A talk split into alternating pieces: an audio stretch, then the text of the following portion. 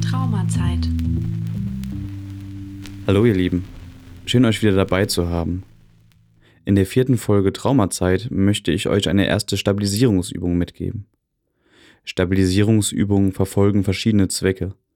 Einige davon möchte ich euch kurz vorstellen. Ein Ziel der Stabilisierung kann zum Beispiel die Selbstberuhigung sein. Das bedeutet, in stressigen Situationen wieder runterzufahren. Ein weiteres Ziel kann die Kontrolle über sich selber sein, also Eigenkontrolle. Dies kann uns manchmal abhanden kommen, dafür kann so eine Übung aber ganz nützlich sein. Und so eine Stabilisierungsübung kann uns Vertrauen und Sicherheit geben. Es gibt natürlich noch weitere Vorteile, und diese werde ich euch bei Gelegenheit erzählen. Die heutige Stabilisierungsübung bezieht sich auf unsere Atmung. Ja richtig, es geht heute um das Atmen. Oftmals sind unsere Köpfe voll mit Gedanken, Stress, Sorgen und anderen Dingen, und bewusstes Atmen kann uns dabei helfen, uns zu entspannen. Wir können wieder ruhiger werden. Also wenn du gerade Zeit hast, probiere diese Übung doch direkt aus. Ich werde dich dabei begleiten. Die Übung nennt sich 478.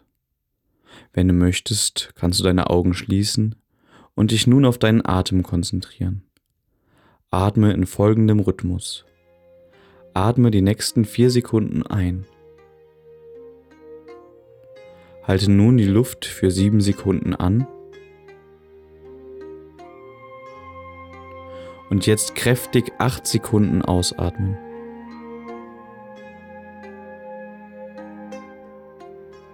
Du kannst auch gerne selber mitzählen.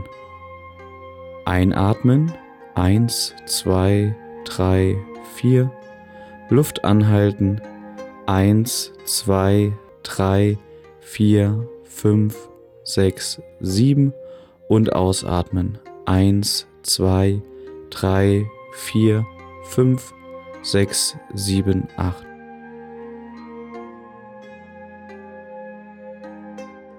Du kannst diese Übung gerne bis zu achtmal wiederholen. Und wenn dir das jetzt heute zu schnell ging, guck doch nochmal auf der Internetseite nach. Da wird es die Übung jetzt auch zum Nachlesen geben.